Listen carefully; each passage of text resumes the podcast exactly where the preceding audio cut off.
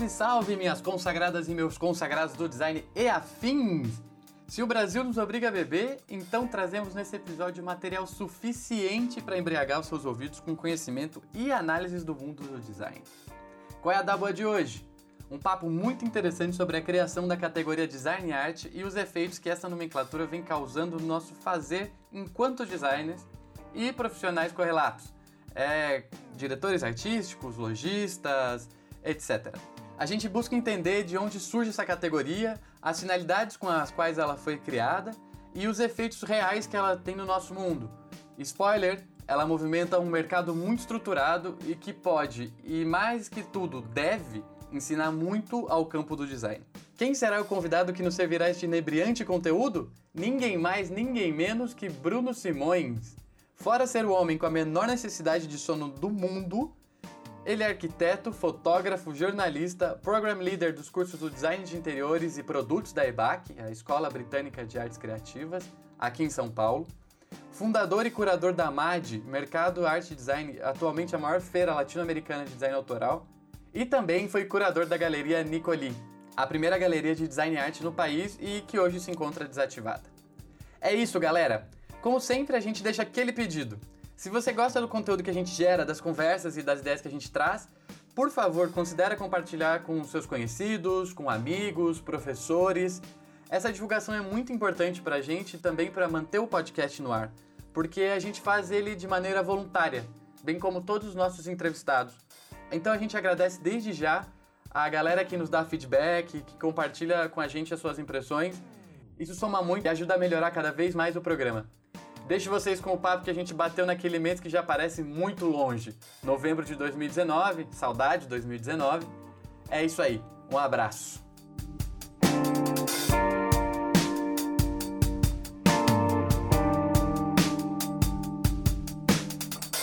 Oi, pessoal. Hoje estamos aqui no nosso quarto episódio do podcast e hoje a gente vai falar do tal design art, toda, esse, toda essa discussão complexa ou não que temos aí no meio do design.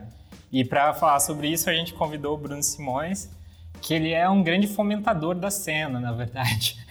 Ele é curador, ele é arquiteto, é designer, coordenador do curso da EBAC, sócio da MAD, que é um grande evento de design art e design colecionável, e acho que ele vai trazer boas questões aqui para a gente. E ele tem experiência também em curadoria com galerias de design contemporâneo. E eu acho que vai ser um bom papo. Obrigado pelo convite.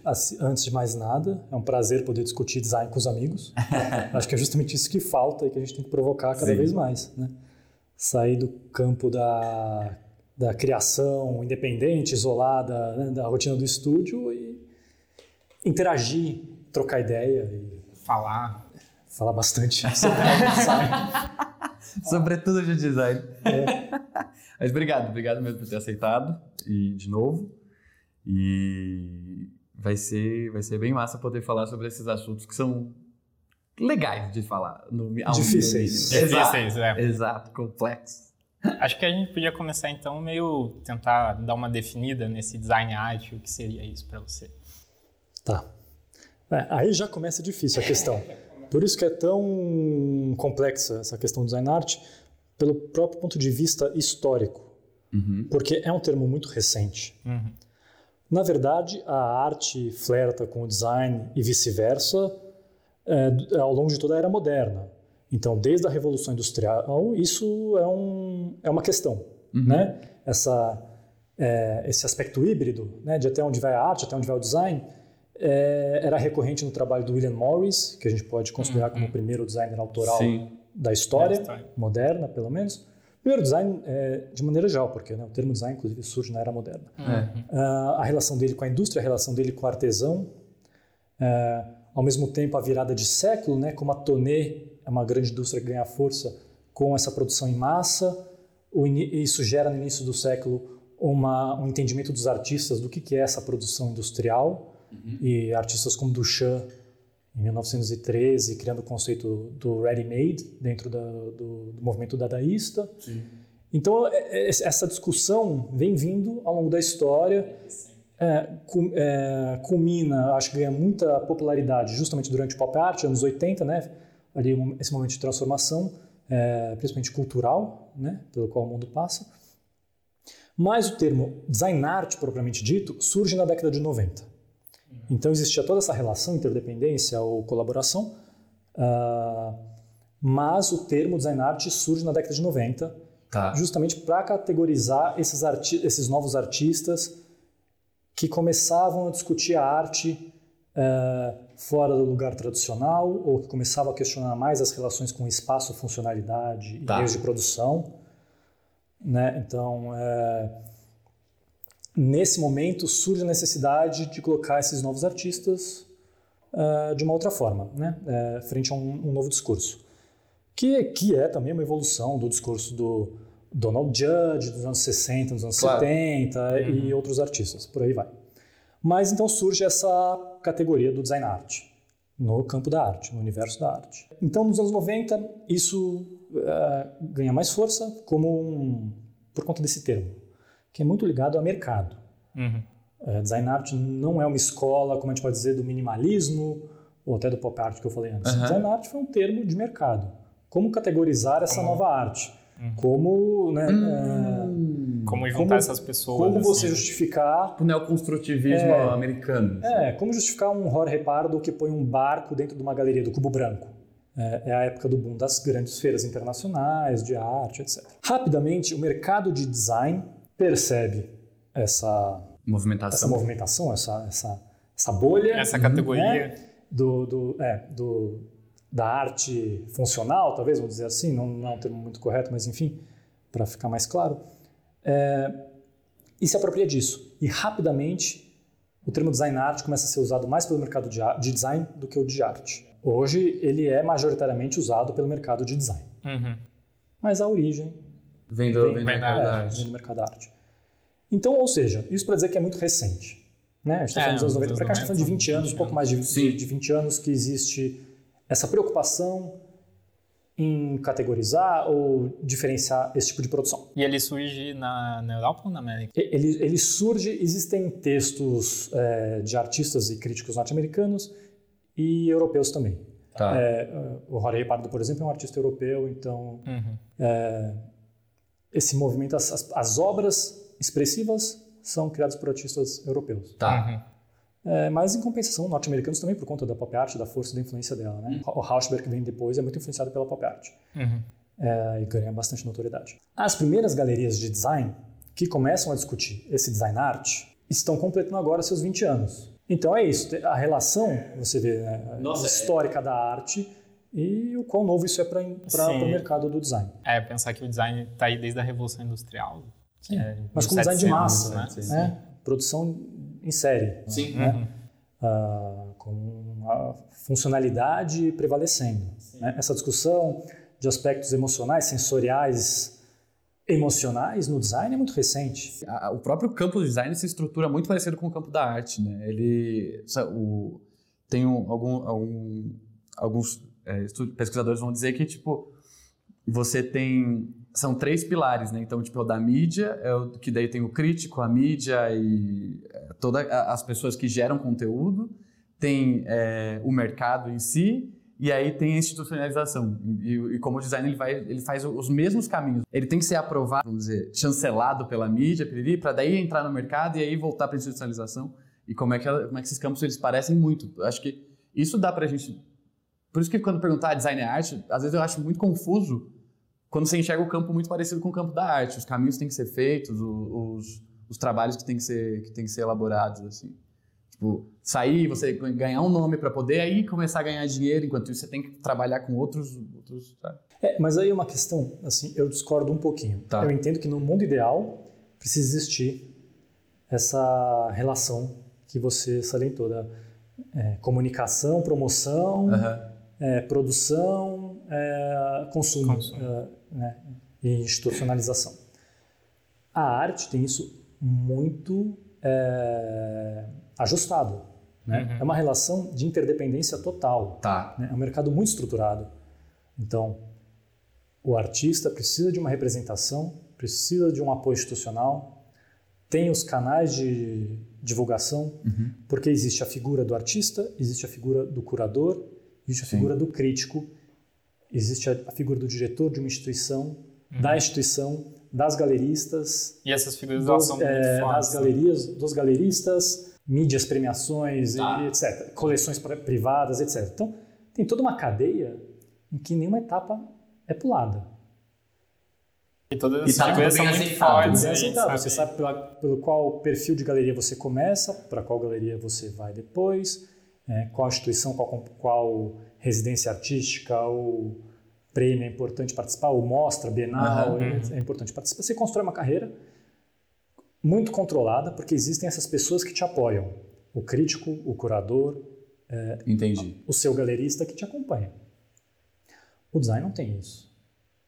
A verdade é que o design não tem isso, pelo menos no Brasil, que é o que a gente vai. É, sim, claro. A gente está focando a nossa discussão. O design brasileiro, o designer produz de maneira independente, isolada, sem nenhuma troca com crítico, sem nenhuma troca com curadores ou diretores artísticos. Quando essas trocas existem, elas são muito pautadas pelo sucesso comercial que o produto vai alcançar. Entendi. Não pela qualidade conceitual, técnica da, uhum. do mesmo. E a gente não tem nenhuma instituição de apoio. Sim. Uhum. Nosso mercado não tem absolutamente nenhuma instituição de apoio ao design de produto. É, não, não tem nada institucional, né? Não tem um museu aqui, aqui no Brasil, pelo menos não tem. Tipo, não tem um museu com coleção de design. A gente até tem um museu da Casa Brasileira, mas hum. é tipo. É, é mas ele é um museu. É... Não, ele não é um museu é... de design, né? Ele é um museu de objetos. Assim. Não, ele é um museu de design, é, mas a questão é que ele é uma, uma OS, ele é, ele é uma organização particular. Ah, sim. Então, isso é, talvez prejudique um pouco é, o apoio, a força que o design consegue ganhar a partir de mostras que aconteçam lá, ou coisas do tipo. Uhum. É, mas, mesmo que tenhamos um, vamos considerar um, uhum. é muito pouco. É. E as ações feitas lá são muito poucas. Sim. Limitadas. Aí a gente pode pensar no campo de apoio, os patrocínios, etc., que é uma uhum. outra aventura uhum. à parte é, e muito difícil no país. Mas essa cadeia está muito curta. Por mais que a gente tenha alguns veículos de mídia, que são muito poucos hoje em dia, Sim.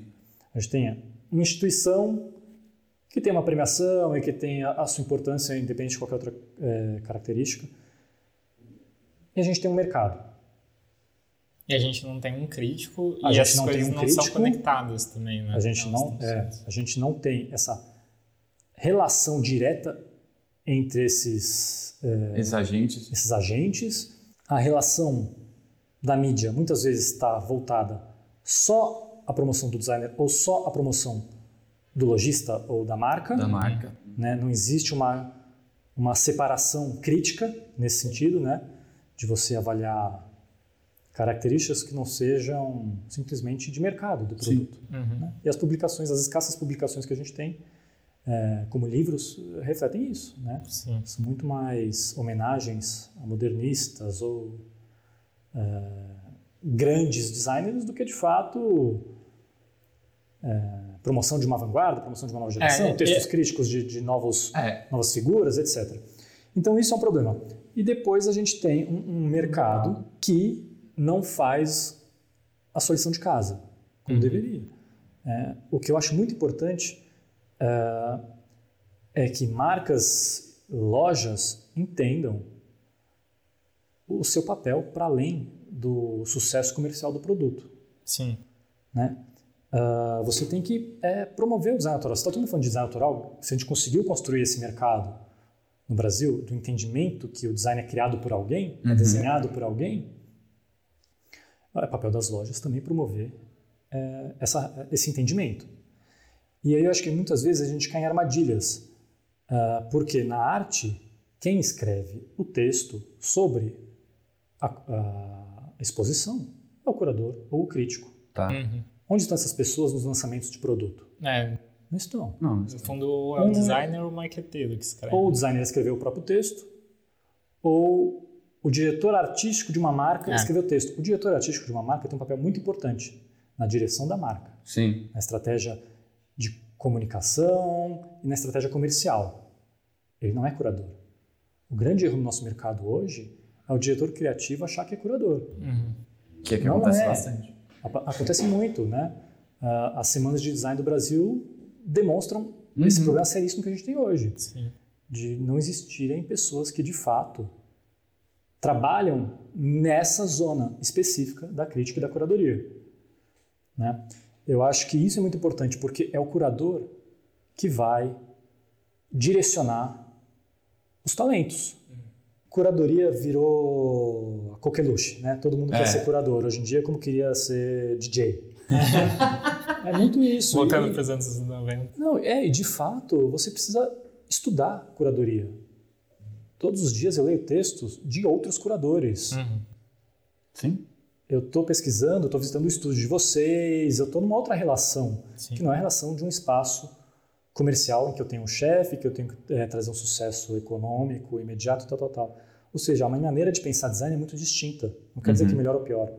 Mas é diferente. eu sou outra parte dessa, desse movimento. Uhum. Né? Então, essa relação de é, importância do curador é que tem que ser resgatada porque eu selecionar produtos não me torna um curador.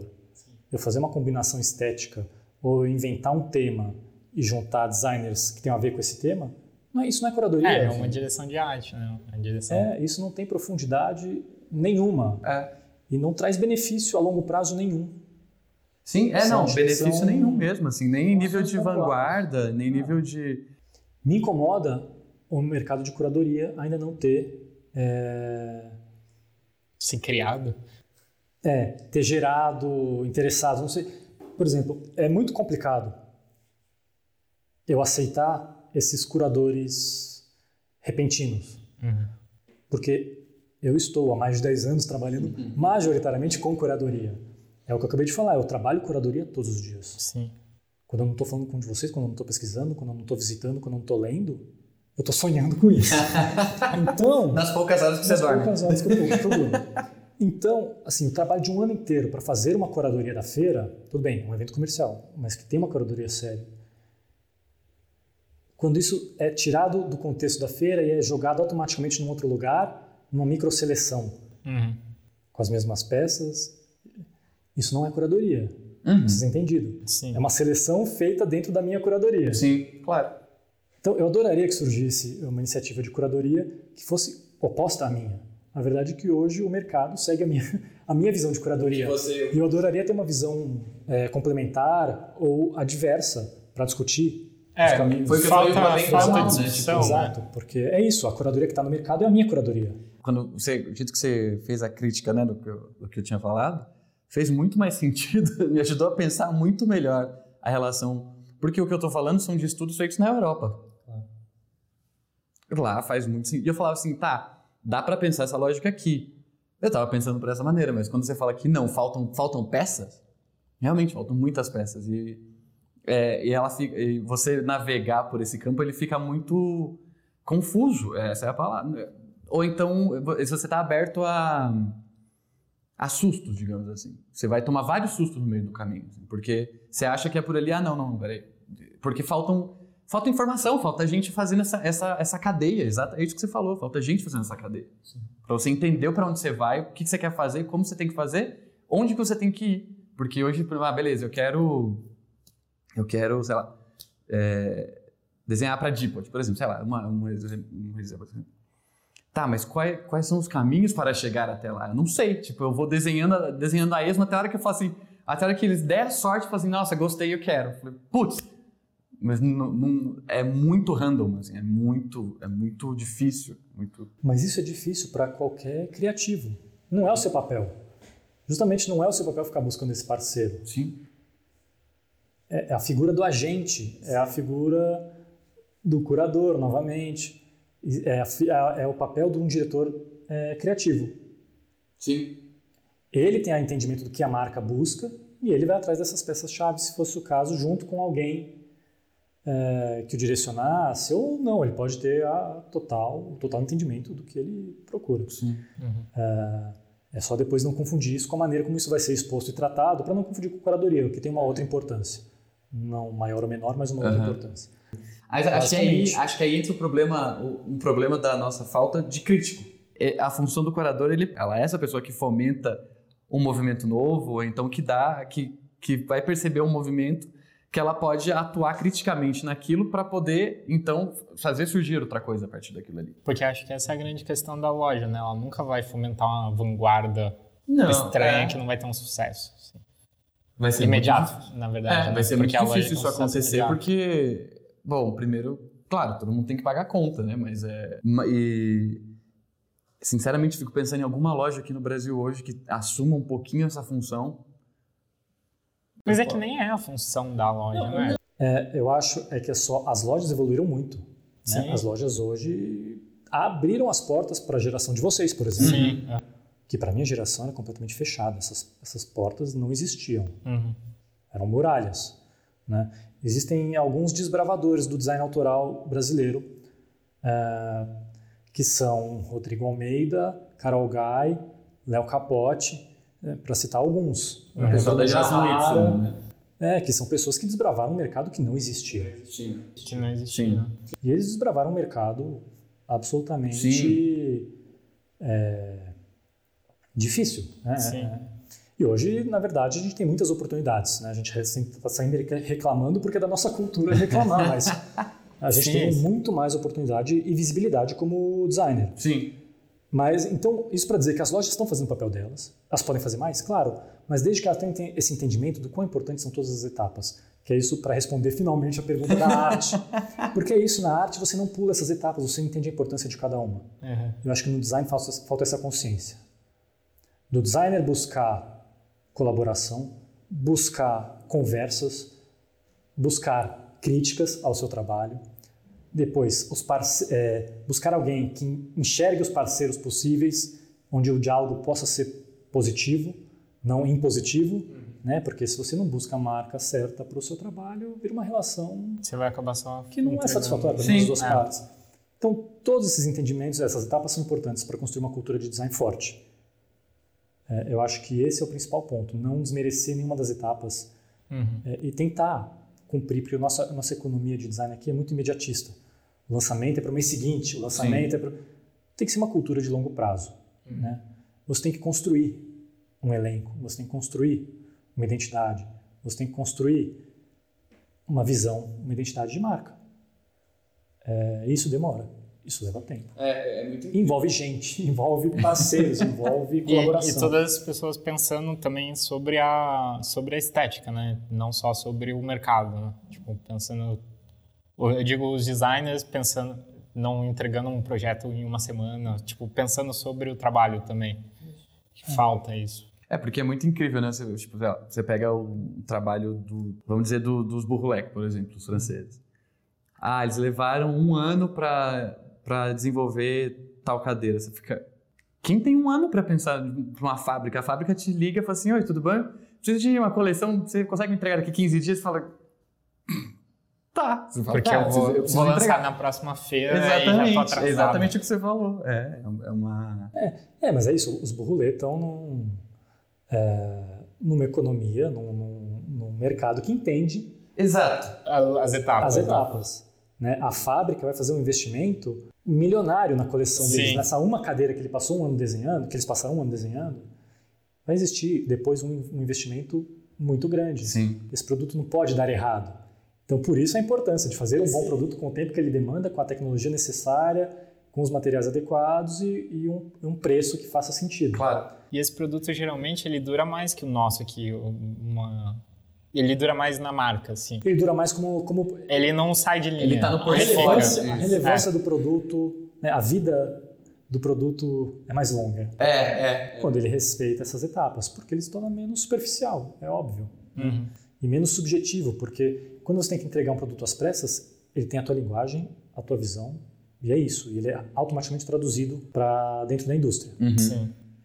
Ele precisa desse tempo de maturação, de teste, de, de adaptação, de transformação, tudo isso. Isso é importante para o produto alcançar um resultado superior. Eu acho que o caso dos Bourrolé, só para retomar um pouquinho, é muito importante que você mencionou eles, porque eles para mim são um exemplo máximo do que o design contemporâneo tem que buscar e o porquê eu discordar desse termo design art. Uhum. Uh, os Bourrelé têm, muito claro, o trabalho industrial. Uhum. Eles desenham armação de óculos para marca japonesa, desenham mobiliário para Vitra e, ao mesmo tempo, tem uma galeria que os representa com o design colecionável, uhum. que é a Galerie Créot de Paris, uhum. que é, por sinal, uma das vanguardistas nesse movimento de, de design art.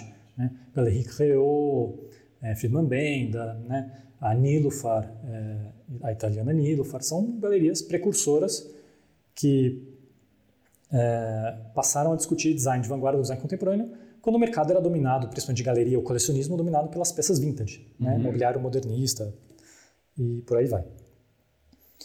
Os Bourrelet, o trabalho deles não se valoriza ou desvaloriza por estar desenhando para uma galeria ou para uma loja, para uma marca. É um bom design, com públicos diferentes, uhum. com entendimento que existe mercado para, para ambos, nessa, né? em ambas as atuações e que em nenhum momento é, a balança pesa para um lado ou para o outro. Eles são bons designers de produto e são bons designers de peças únicas, peças experimentais. É, então, eu acho que isso é importante para desmistificar é, esse falso entendimento, entendimento de que o, design, o designer, quando ele faz design art, ele é um artista. Não, ele não precisa ser um artista. A vocação dele é no design. Sim. Ele faz um bom design colecionável, se é o caminho pelo qual ele quer seguir, um bom design comercial, um bom design industrial. E pode fazer os dois. E é pode fazer os dois. É, por exemplo, eu gosto muito da postura da Galeria Creo de novo porque eles chamam o seu, o seu elenco de designers. Uhum. Existem muitas galerias de design no mundo que você vê os designers sendo tratados como artistas. Como Sei lá, o elenco, Sim, artistas. Artista. É, é, de novo, é você se colocar abaixo do universo das artes. Por que você tem que ser artista? Você pode ser um designer. Você faz um design com uma outra abordagem, para um outro público, com uma outra intenção ou vocação. Uhum. Mas claro. você é um designer. Eu acho que é, isso é muito importante. No caso do os, o caso dos Bourlet exemplifica isso muito bem. Por isso que eu acho, inclusive, o termo design colecionável mais apropriado. Faz é, mais sentido mesmo agora. Porque você pode colecionar de tudo, basicamente. Você pode colecionar a caixa de fósforos, se você quiser, de boteco. Uhum. Né? É uma coleção, não importa. Sim. Você pode colecionar cadeiras Tonnet, você pode colecionar móveis é, Charles e Reims, né, que são Pode, hoje umas, o nome mais em alta é Charlotte Perrien e Jean Prouvé, uhum. né, no colecionismo internacional. Design industrial, larga escala, Sim. mas são objetos de coleção. Então, por que se taxar de design? Eu sou um design artist. Entendeu? Eu, eu, o que eu produzo nesse momento é um design colecionável, é um design que tem uma outra vocação, porque é uma experimentação, porque eu não estou preocupado com um valor final acessível, uhum. eu não estou uhum. preocupado com uma produção em massa, ou a inteligência da produção ou reprodução desse produto. Estou preocupado com uma vocação mais inspiracional ou experimental. Uhum. Isso eu acho válido. Porque quando você se engana dizendo que você é um artista, uhum. você esquece do que é o mais importante no campo do design, que é o processo. É, que é muito diferente. Você né? se distancia, você busca inspiração sem transformar isso em processo. Você busca temas para uma coleção, para uma peça, por conta de uma feira que vai vir ou por conta de uma mostra em tal lugar. O tema não é determinante para aquela, para aquela peça, aquela obra ser boa. Sim. O processo resultante dessa pesquisa e dessa experimentação, desses acertos e erros, é que vai dizer isso. Né? Para você ter um, um objeto de design ao final colecionável com qualidade, com valor agregado. Uhum. Né? É, isso eu acho mais importante, entender que essa etapa de processo, de entender para onde isso vai, para quem isso vai alcançar, é, não ser tirado da equação. É. Porque a gente tem um entendimento de arte que o artista não tem. O artista entende muito bem essas importâncias uhum. e essa, esse mecanismo. Quando a gente se insere numa outra área, a gente não é especialista na outra área. Sim. Então a gente naturalmente pula etapas Sim. pela falta de conhecimento. Claro. Então acho que isso é isso que é mais importante. É buscar uma vocação autoral. Eu acho o design autoral brasileiro é muito forte. Nesses últimos anos ganhou uma voz muito própria. Uhum. Não quer dizer que todo design autoral vai ser design colecionável ou design arte. É verdade. Acho não, que essas distinções são muito importantes para a gente não cair nas armadilhas porque de ultimamente categorização. Tem feito, é, ultimamente tem feito essa, esse casamento tem sido muito muito utilizado assim, é, quase quase que automaticamente uma coisa implica a outra e não é. Quase como se fossem os trios a mesma coisa. Assim. É, não, tipo, ah, não, eu sou design autoral, então, tipo, sei lá, automaticamente já assim pensa num, numa coisa de pequena escala, mais experimental, mais artística e tal, e sendo que não. Para um público mais seleto. Exato, ah, exato. É. Sendo que não, não tem nada a ver. Assim. Não, não. O, o, a importância do design autoral é justamente promover a cultura do design em larga escala, para as pessoas entendam que o que ela compra no supermercado foi desenhado por alguém. Sim, sim. Né? Que o design está em tudo, né? É, e uma vez que você tem esse entendimento das pessoas que não são do meio, aí você consegue é, cobrar o justo pelo seu projeto, você consegue que o seu parceiro entenda o seu valor e você consegue pensar numa cadeia, é, num funcionamento adequado é, em toda essa indústria. Eu acho que é, é isso é o mais importante. Sim. Vou fazer uma, uma volta só para a gente fazer uma diferenciação que eu acho que vai que acho que ajuda a essa coisa do design colecionável, que é a galeria e a loja. A gente falou bastante da loja e o que acontece, por exemplo, na firma casa é que elas têm um espaço meio de galeria, eles tipo não não que seja uma galeria, mas eles tentam dar um, uma leitura assim para quem frequenta. E, só que uma galeria é uma coisa completamente diferente de uma loja. E acho que, acho que é legal a gente falar um pouco disso. É, no nosso mercado existe muito essa confusão. Até pela inexperiência com o mercado de galerias de design. Uhum. A gente tem grandes é, representantes do design moderno brasileiro uhum. né, e que trabalham os designers e arquitetos que eles representam como uma galeria de arte faz. Eles entendem o valor do criador, promovem o criador, apoiam exposições, apoiam publicações Obviamente, sabendo que isso vai reverter na valorização claro. dos seus produtos, né? do seu acervo. Lojas de design contemporâneo não fazem essa distinção é, muito clara. Né? Fazer uma ação de lançamento não é mesmo que fazer uma exposição. Você ter um designer ou uma peça de um designer na sua coleção não quer dizer que você apoia esse designer. O dia a dia e a prática desse designer. Né? O papel da galeria é, acima de tudo, apoiar o artista. Né? A galeria promove e leva o trabalho para exposições importantes, é, recebe colecionadores, figuras influentes do mercado, críticos, curadores, etc. Promove nas mídias. Essa relação, a loja design contemporâneo não faz, na maioria dos casos. Uhum. Com algumas exceções, mas a maioria não, não, não faz. Então, quando você defende o seu elenco, é, que você está caminhando para o caminho, está caminhando para o universo do, da galeria. galeria. Né? Quando você escolhe um elenco e você apoia esses criadores e investe na carreira deles, não investe no produto deles, investe na carreira deles. São coisas muito distintas. São muito né? distintas. Porque a loja está interessada no produto, né? Não no, não no produtor, digamos. E ela vai dizer sim ou não para o seu produto. Uhum. E o uhum. sim ou não é, quer dizer que você faz ou não parte do elenco sim. da loja ou da marca. Sim. Na galeria, não. Você foi escolhido pelo seu portfólio, pelo que você apresentou, pela pesquisa que você desenvolveu até então. Existe uma confiança. E aí entra o papel de um curador dentro de uma galeria que vai te direcionando para você é, se enquadrar ou se adequar aos interesses da galeria ou o universo que a galeria está buscando alcançar. Uhum. Mas sempre acreditando no criador né, essa peça não serve. Ah, mas e se essa peça for por outro caminho? E se essa pesquisa, eu acho que você precisa de mais um ano para essa pesquisa ficar madura? Espera. Porque a galeria. Tempo tempo. Nossa, é uma, relação muito diferente. É, porque a galeria ela tem uma parceria criativa também Exato. com o criador, é, né? É. Não é só. É, o é importante é, só... a troca com o criador, né? Não é o, o, o sucesso do produto está é, irrevogavelmente conectado ao sucesso do designer. O quão interessante você e a sua produção é, e o seu pensamento é, torna o produto interessante. Uhum. Nossa, é, é, bem diferente a relação. É, por isso que é, lojas podem ter espaços é, em seu showroom para amostras ou, ou, lançamentos, mas isso não as torna galerias, isso não torna aquilo uma exposição. Uhum. Né? Eu acho que existe essa distinção. Até porque quando a gente pensa em exposição, a gente pensa também em cenografia, Sim. que é outro aspecto super importante de qualquer exposição de arte, né? Sim. Existe essa troca sobre a relação da, do objeto com o espaço. Com o espaço. E que muitas vezes no design isso não acontece, né? O produto entra ali dentro de um espaço que já, um showroom pré-configurado, né? pré-existente. Então essas relações são importantes. Por isso que a gente, de fato, hoje não tem nenhuma galeria de design no Brasil. A gente ah, tinha tá. uma galeria que durou dois anos. E hoje a gente não tem nenhuma galeria no nosso mercado. Como é que foi a experiência dessa galeria?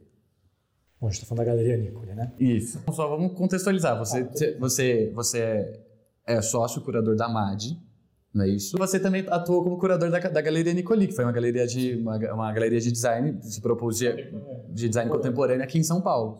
E eu queria saber, isso que eu queria saber, tipo, como é que foi essa experiência na, da, da galeria, você como curador também é interessante saber. E acho que o, o, como isso foi recebido, porque até a gente estava falando do mercado europeu ser muito vintage, até essas galerias começarem a desbravar, e eu acho que a gente está num momento parecido, assim, aqui.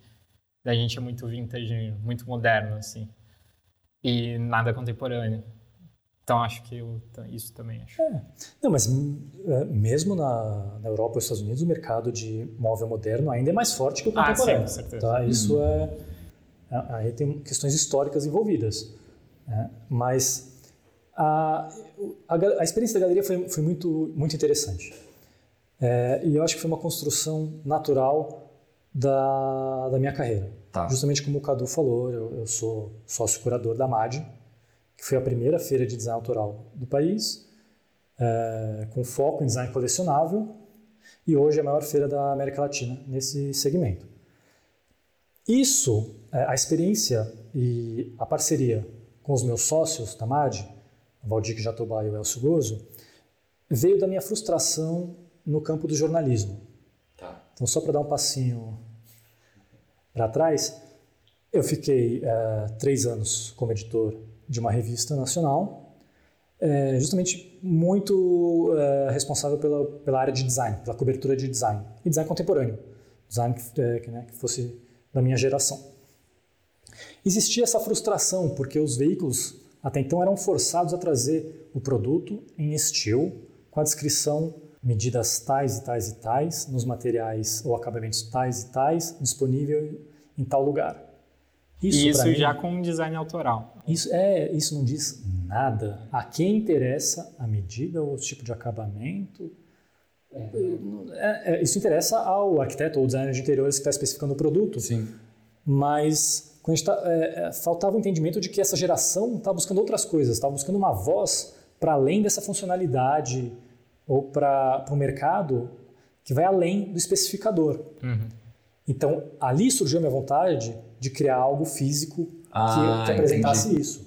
E é aí que surgiu a minha parceria uh, nessa minha sociedade, com o Valdir e com o Elcio, justamente para criar uma plataforma que, que, o designer estivesse lá falando do produto dele como ele acha que deve ser falado. Uhum. Então, a MAD surgiu em 2013 e foi uma dificuldade terrível conseguir juntar 15 nomes para a primeira edição. Caraca! Eu, ao longo de um ano, consegui levantar 30 nomes nos quais eu acreditava e desses 30 eu consegui é, trazer 15, 15, metade disso. Ou seja, começou com uma amostra muito embrionária, né? esse projeto do coletivo, que justamente era isso, unir os designers. Uhum. E então, a gente ainda tinha na primeira edição mais galerias, mais lojas e marcas participando do que designers Design. autorais. Isso foi crescendo e foi se transformando. A feira foi se tornando um sucesso cada vez uhum. maior, gerou é, uma atenção da mídia que respondeu a isso e começou a valorizar a figura do designer independente, né? uhum. para além da marca que patrocina ou anuncia no veículo, etc. Ela começou a entender que isso era um movimento forte, ao ponto de a gente chegar hoje numa edição de 2019 com mais de 200 expositores autorais. Então, acho que isso é muito é, importante para mostrar como esse crescimento aqui é recente. A gente está falando que a MAD foi a precursora desse movimento e tem oito anos. E daí, justamente, mais jovem ainda foi o entendimento de que precisava de uma galeria no nosso mercado. Ah, foi uma, foi uma, foi uma natural mesmo. É, é por isso, porque... porque a Carla Nicoli era, era uma visitante assídua e muito entusiasta do design colecionável que a gente estava mostrando, apresentando uhum. na feira, e começou a se informar sobre os designers contemporâneos brasileiros. E ela tomou a iniciativa de criar uma galeria para representar essas pessoas. Entendi. Porque ela gostava demais do que ela via uhum. apenas uma vez ao ano. Então, um dos primeiros designers convidados foi o Estúdio 88, uhum. da, da Antônia e do Fábio. E eles foram convidados a fazer uma individual. E eles me convidaram como curador. Porque eu já tinha feito no meu espaço, porque até então, de 2015, 16, eu, eu dividi um estúdio com o Rodrigo Almeida, nos jardins e era um estúdio galeria. Então a gente tinha um andar nosso de criação e um segundo andar que era um espaço expositivo em que a gente fazia diferentes uhum. projetos. De vez em quando tinha peça minha, de vez em quando tinha peça dele, de vez em quando tinha de convidados. E eu comecei a explorar a minha curadoria independente para além da feira. E uma das exposições foi com 88. Então aí eles depois, a gente entrou numa sintonia muito bacana de discussão e eles me convidaram para assinar a curadoria na exposição deles na Galeria Nicoli, recém-inaugurada Galeria Nicoli. E de, de lá para cá eu, vim, eu me tornei o curador residente uhum. e a gente começou a aumentar elenco e tudo mais, numa troca direta com a galerista. Isso que era muito importante. É, a gente tinha um entendimento do que a gente queria alcançar e de quem a gente queria promover e como promover, respeitando as etapas que a gente achava importantes uhum. dentro da carreira uhum. de um designer. Por isso que o, o elenco é, tinha a Carol Gai, o Léo Capote, o Rodrigo Almeida e o Bruno Jarrara, como eu falei antes. Porque eu acho que essas pessoas foram precursoras desse movimento. E para a primeira galeria fazia sentido trazer elas. Claro, como totalmente. que apadrinhando ou abraçando uma nova geração, que depois vinha 88, vinha Paulo Goldstein, entre outros nomes. Então isso foi importante. O problema é que existe uma outra parte que é como mostrar para um colecionador, ou para um jovem colecionador, ou um novo colecionador, que esse design contemporâneo também é interessante é, para ser colecionável, para se tornar colecionável, para você é, incrementar é, o seu acervo com o discurso, não Porque apenas com o objeto funcional. Tem, uhum. uma, tem uma relação aí que eu acho que é fácil quando é vintage, né? Porque já tem a importância já definida. Já vem, já vem. É, é, fácil, né? Você é fácil colecionar. já são é, importantes na Sim. história, né? É quase como um investimento seguro. É. Se a gente pensar. Você sabe o que vai acontecer com aquilo. Né? Exato, né? Você sabe que você vai valorizar. É, nunca vai. E no mercado de vanguarda, no mercado contemporâneo, são sempre apostas. Uhum. Apostas calculadas, porque você tem todo o trabalho que uma galeria faz, o investimento que a galeria faz, não é em vão. É para se certificar que o, o, o colecionador, para resguardar o colecionador. Claro. De que, de que aquele nome que, no qual ele está investindo não vai sumir amanhã, não vai é, seguir para um outro caminho, nada disso, existe um, um cuidado com a carreira. É, obviamente, é, justamente, é um mercado novo muito difícil. Explicar essa relação do colecionismo era muito difícil, porque o mercado estava tá acostumado a escolher por indicação do arquiteto ou do designer de interiores, que está acostumado a consumir majoritariamente madeira uhum. e que está acostumado a pensar em estética e ergonomia. Uhum. Gosto ou não gosto? Bonito ou feio? Confortável, confortável ou desconfortável? As relações mais abstratas, sensoriais e emocionais ficam num outro longínquo plano. Sim. Então esse foi um trabalho muito difícil, mas foi uma experiência muito gratificante de ficar dois anos é, fazendo um trabalho de galeria. E esse, é, essa, para eu entender como é que funcionava lá, é uma questão bem pessoal. Então você, no seu papel de, de, de, de curador da galeria, vocês é, eu lembro, eu lembro mais do time mais recente, que era com o Corione, com o Goldstein e tal. É, vocês planejavam então uma exposição e aí você, é, eles desenvolviam peças, ou ideias de peças, iam trocando com você, é isso? E aí a galeria e a galeria fazia a produção das peças. Ou também tinha uma manutenção mensal? Como é que funcionava Não, isso? A galeria bancava todo o projeto. Toda a obra exposta na galeria tinha sido bancada por ela. E esse processo, em primeiro lugar, eu e a galerista, a Carla Nicoli, a gente sentava e criava uma programação anual. Então a gente entendia dessa importância da antecedência, para o uhum. trabalho ser consistente. Então, um ano antes a gente pensava a programação, essa, é, as individuais, as coletivas, quando uma vai acontecer, quando a outra vai acontecer. A partir daí eu tinha um trabalho diário, visitar estúdio, trocar ideia, acompanhar diferentes caminhos, porque uma vez que eu informava o designer que ele ia ter uma individual, uhum. a gente tinha que explorar diferentes caminhos para essa individual. Que, que trabalho ou que pesquisa estava mais avançado ou era mais interessante para aquele momento uhum. é, para ser apresentada. Então, isso era muito positivo, porque o designer tinha um curador e uma galeria o apoiando no processo, que é onde justamente a gente não tem tanto apoio.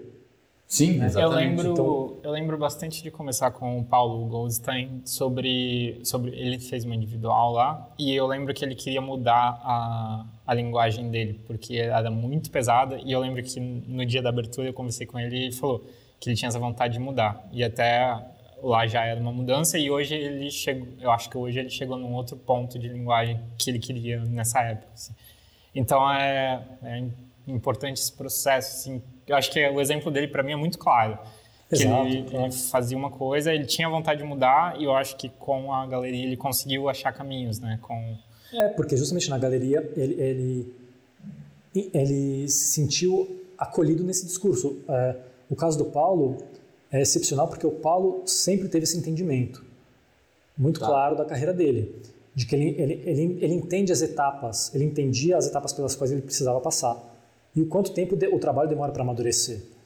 Então, justamente quando eu convidei ele para fazer parte do elenco, a gente tinha discussões já desde o início de como a estética, o discurso dele estava hoje, estava naquele momento se manifestando uhum. e para onde ele poderia seguir. Então, depois de mais de um ano de conversa, a gente chegou numa nova etapa, numa nova linguagem do Paulo para expor no individual. E que hoje ele amadureceu ainda mais, mas dentro do entendimento dele também, a calma que ele tinha para é, para fazer os passos, dar tempo fazer tempo. as coisas. Uhum. Então isso é importantíssimo. Então, ele tinha os dois lados. É isso. A importância é essa dessa troca e desse entendimento mútuo, dessa Sim. colaboração. É isso que foi frutífero e o caso dele eu acho é, fora da curva justamente porque eu acho que dessa nova geração ele é um dos que de fato poderiam estar nessa categoria do design arte uhum. ou do design colecionável contemporâneo. Uhum. Existe o um entendimento, existe o um trabalho de construção de discurso, existe um resultado estético que defende esses valores todos. Então eu acho que isso é significativo, justamente para evitar as armadilhas estilísticas, estéticas, os modismos, né? Porque a gente acaba se influenciando muitas vezes por aspectos estéticos da arte e esquece todo esse resto. Da questão de discursiva, né? narrativa. O, o, a questão desse universo magético me preocupa um pouco nesse futuro a curto prazo, porque a gente está tão conectado, a gente está vendo coisa do mundo inteiro que a gente esquece o regionalismo. Uhum. Uhum. Aspectos regionais são super importantes para uma criação autoral. Não quer dizer que você só tem que ser influenciado pela sua cultura, mas que você entenda as diferentes culturas e quando você está fazendo uma abordagem que dialoga com alguma delas. Claro. Para você não se apropriar é, de maneira rasa. Né? E eu acho que essa linguagem digital de mídias sociais, essa geração mais nova tem criado produtos muito parecidos. Entre que, si. Entre si, cuja inspiração pode ser completamente distinta, mas a estética final é a mesma. É a mesma né? Isso é fruto da falta de pesquisa, embasamento conceitual, discursivo, crítico. Sim. Uhum. A gente começa, mesmo que indiretamente, a ser levado por influências estéticas, é, pictóricas. A gente vê tanta imagem no nosso dia a dia que é óbvio que alguma, alguma hora a gente vai processar elas de maneira indireta. Claro. Sem querer querendo, Sim. você vai expressar o seu desenho pela expressão de outro. Eu acho que isso é o mais temerário dessa influência. Por isso que eu acho que é, de vez em quando é importante desconectar. E por isso a importância de uma residência artística, que você uhum. se desconecta e se dá esse tempo para pesquisar fontes de inspiração fora do universo é, particular do seu dia a dia, fora do universo do design. Sim, eu acho é. que a inspiração vem do design, com exceções, ela pode ser boa, mas quando a, é, quando a expressão vem do design, é, é, é, pouco. E é muito fácil cair no lugar comum, cair num, num quase que num campo de reverência a uhum. alguma outra coisa que já foi uhum. feita. Essa é uma crítica que a gente tem muito, a gente, a gente se faz muito, assim, porque é, uma das coisas que fez com que nós começássemos a falar sobre isso é porque a gente falou, cara, a gente vê aquela geração da década de 50, né, os desbravadores lá design moderno, é, eles iam atrás de referências, é, de referências culturais, autóctones ali e tal. E o que parece que está sendo feito hoje, o que parece que é muito fácil de ser feito, é a galera pega e referencia o que eles referenciavam. Então, tipo, você está usando uma referência da referência. É, é, e claro que gera um monte de coisa igual. Você falou, cara, e a impressão que dá é que o, o design acaba ficando estagnado em uma linguagem, numa certa linguagem estética, assim. Não, não estou falando que é exatamente isso, mas dá muita impressão de que está acontecendo isso. E, e menos gente indo atrás realmente de, de buscar referência, de buscar é, coisas fora do design. E, ironicamente, era assim no modernismo. Então toda essa geração que bebe da fonte moderna, se inspira no design moderno brasileiro, esquece o mais importante. O design moderno brasileiro surgiu da colaboração entre designer, arquiteto, urbanista, paisagista, músicos, filósofos, pensadores, Sim, é, eles construíram o que é o moderno. Né? Existia? Um contexto, uma discussão de várias cabeças pensando Sim. o que é a identidade nacional, o que é a nova identidade brasileira, para onde podemos ir e como criar uma linguagem própria. Exatamente. A gente tem um problema, tanto na arquitetura quanto no design, de reverenciar esse período moderno e achar que qualquer coisa que não siga esses princípios modernos é errado, uhum. é feio ou inválido. É menor. Sem, sem cogitar o fato de que um dia isso foi questionador e provoca, foi provocador. Sim. Então, eu acho que tudo bem, se esteticamente agrada a linguagem moderna, como que você consegue subverter isso de alguma forma, para dar um passo além? Porque senão fica essa eterna reverência. Isso eu acho muito chato, uhum. porque é justamente dessa geração que só, re, só reverencia a estética. Uhum. Essa pesquisa é fundamental. E é isso, a hora que ela estiver madura, ela vai estar madura. Exato. É isso. É, isso é uma coisa que eu acho que acho que pelo menos eu sinto que eu peco talvez e estou tentando melhorar nisso e, e talvez eu encontre mais gente que eu acho que peca nisso também. É que às vezes a gente pega um conceito, faz essa coleção e aí, por exemplo, não chegou aonde você queria e daí você não faz mais. É, é, eu faço muito é isso e daí, e daí agora eu tenho tentado trabalhar isso. Porque isso foi uma coisa que eu percebi do pesquisando mais sobre o mercado de arte e tal, que o artista está sempre explorando um conceito, assim, e, e, muito.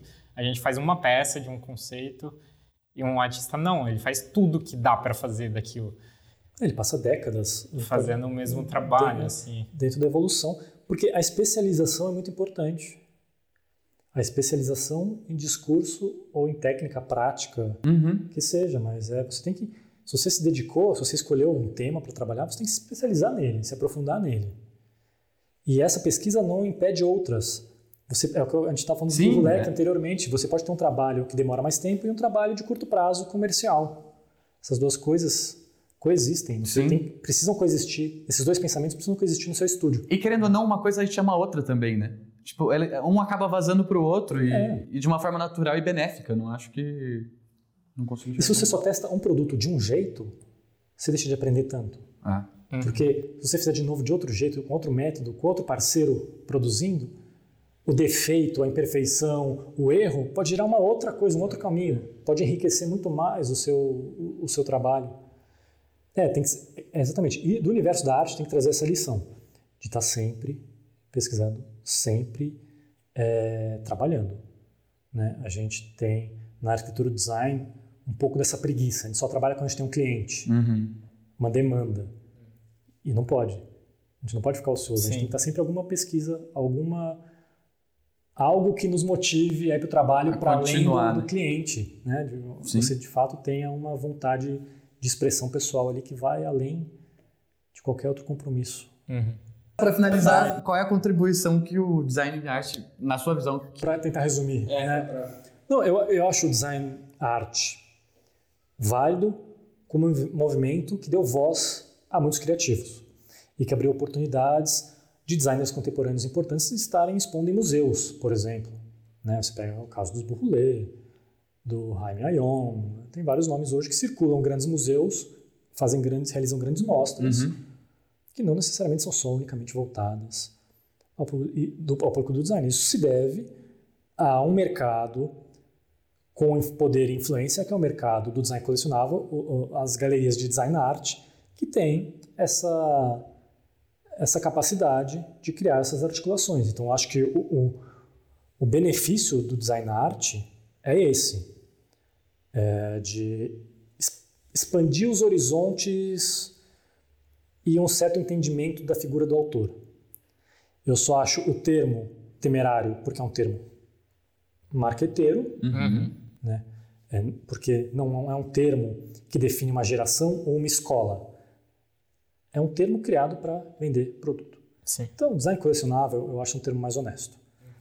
Mas que nada, nada mais é do que a mesma coisa, gerido pelas mesmas pessoas. Mas eu acho que essa é a contribuição, essas galerias internacionais hoje que são muito importantes, É, é um mercado muito estabelecido lá fora. A gente tem Miami Basel, a gente tem a própria Feira de Milão, uhum. a gente tem galerias muito importantes como a Nilo Farcreou, Carpenters. Né? Tem galerias hoje que fazem trabalhos maravilhosos é, com esse elenco que eles constroem.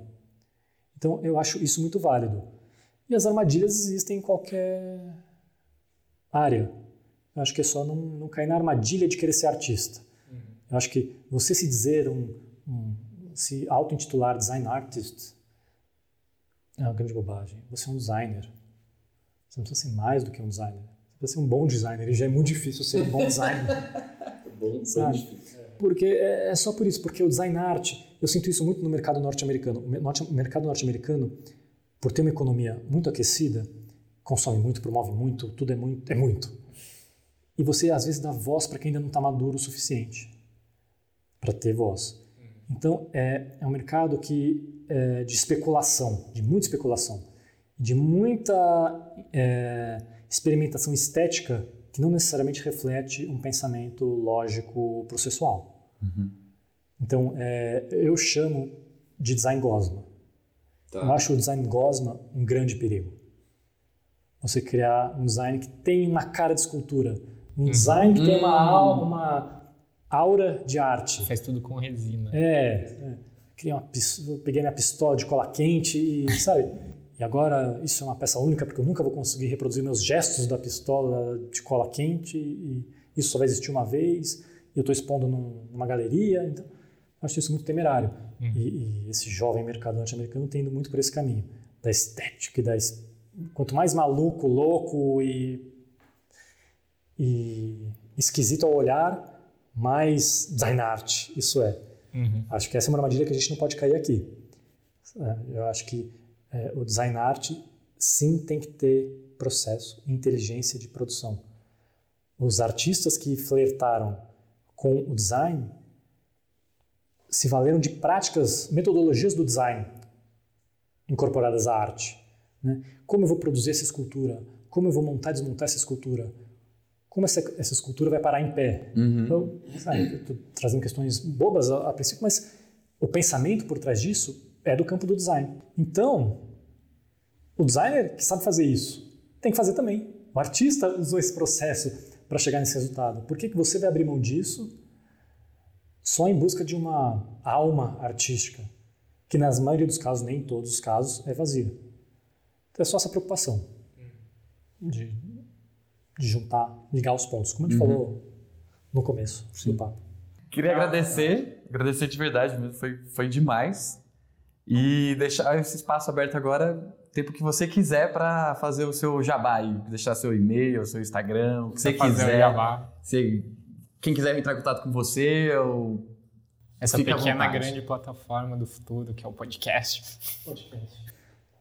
Não, mais uma vez agradecer. Para mim é uma delícia poder tirar uma tarde para discutir design, que é justamente o que a gente sente que falta. Uhum. Então, para mim, é, é, foi muito prazeroso. Espero ter sido organizado nos meus pensamentos, porque às vezes é difícil. Mas, e bom, quem quer me encontrar, me encontra. o Instagram é brunosimões.atelier, mas tem no site da MAD o meu e-mail, tem no site da escola, da EMAC o meu e-mail, Tá em todos site, os pontos. Tem, é, é, e assim, fica aberto mesmo. Eu adoro conhecer trabalhos novos e tirar dúvidas e receber críticas. Então, todos os meus canais são sempre abertos. Eu não rejeito nada antes de conhecer. Bom, valeu. Então obrigadão. É e é isso. Obrigado. Obrigado.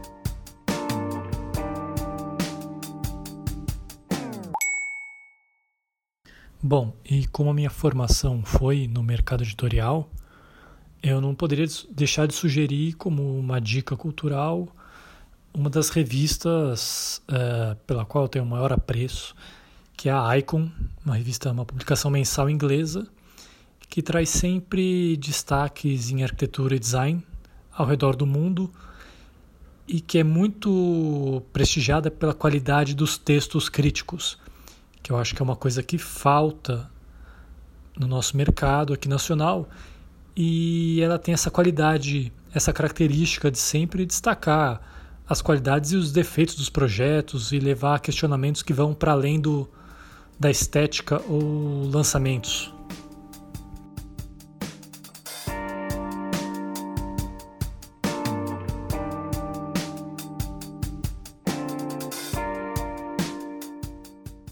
E aí, curtiu a discussão desse episódio? Como ficar claro, design art é uma criação marqueteira, para utilizar a expressão do próprio Bruno, mas que trouxe muitos benefícios e armadilhas para o design. É, enquanto ele libertou e ampliou o horizonte para os profissionais, também traz alguns riscos normais de fazer o que a gente não conhece muito bem. Contudo, nós aqui ficamos muito inspirados com a possibilidade de criar um caminho mais estável para o designer durante o seu desenvolvimento profissional, tornando esse caminho mais estável e seguro. Assim, quem sabe, a gente consegue criar um modelo mais democrático para os que almejam tornar-se profissionais da área e, enfim, poder sonhar com design como uma profissão do futuro, como disse o Caio no episódio anterior.